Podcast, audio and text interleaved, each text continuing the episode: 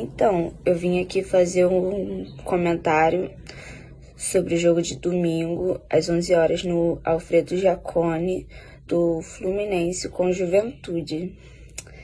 Por mais que não tenha o que comentar, né? Porque foi horrível.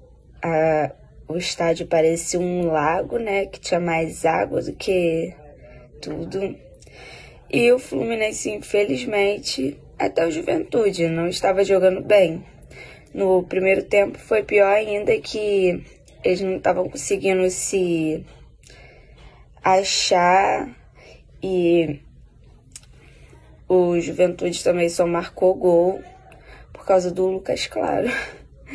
Que ele foi tentar desviar a bola e não deu certo. Marcou um gol contra. Mas no segundo tempo, né, eles conseguiram se achar com passes mais longos, só que não adiantou muito. Mas eles jogaram bem, independente da situação, né?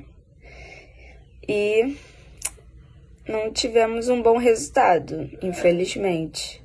E é só isso que eu tenho para falar hoje. Obrigada por terem visto o vídeo.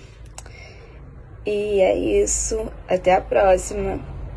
Saudações tricolores.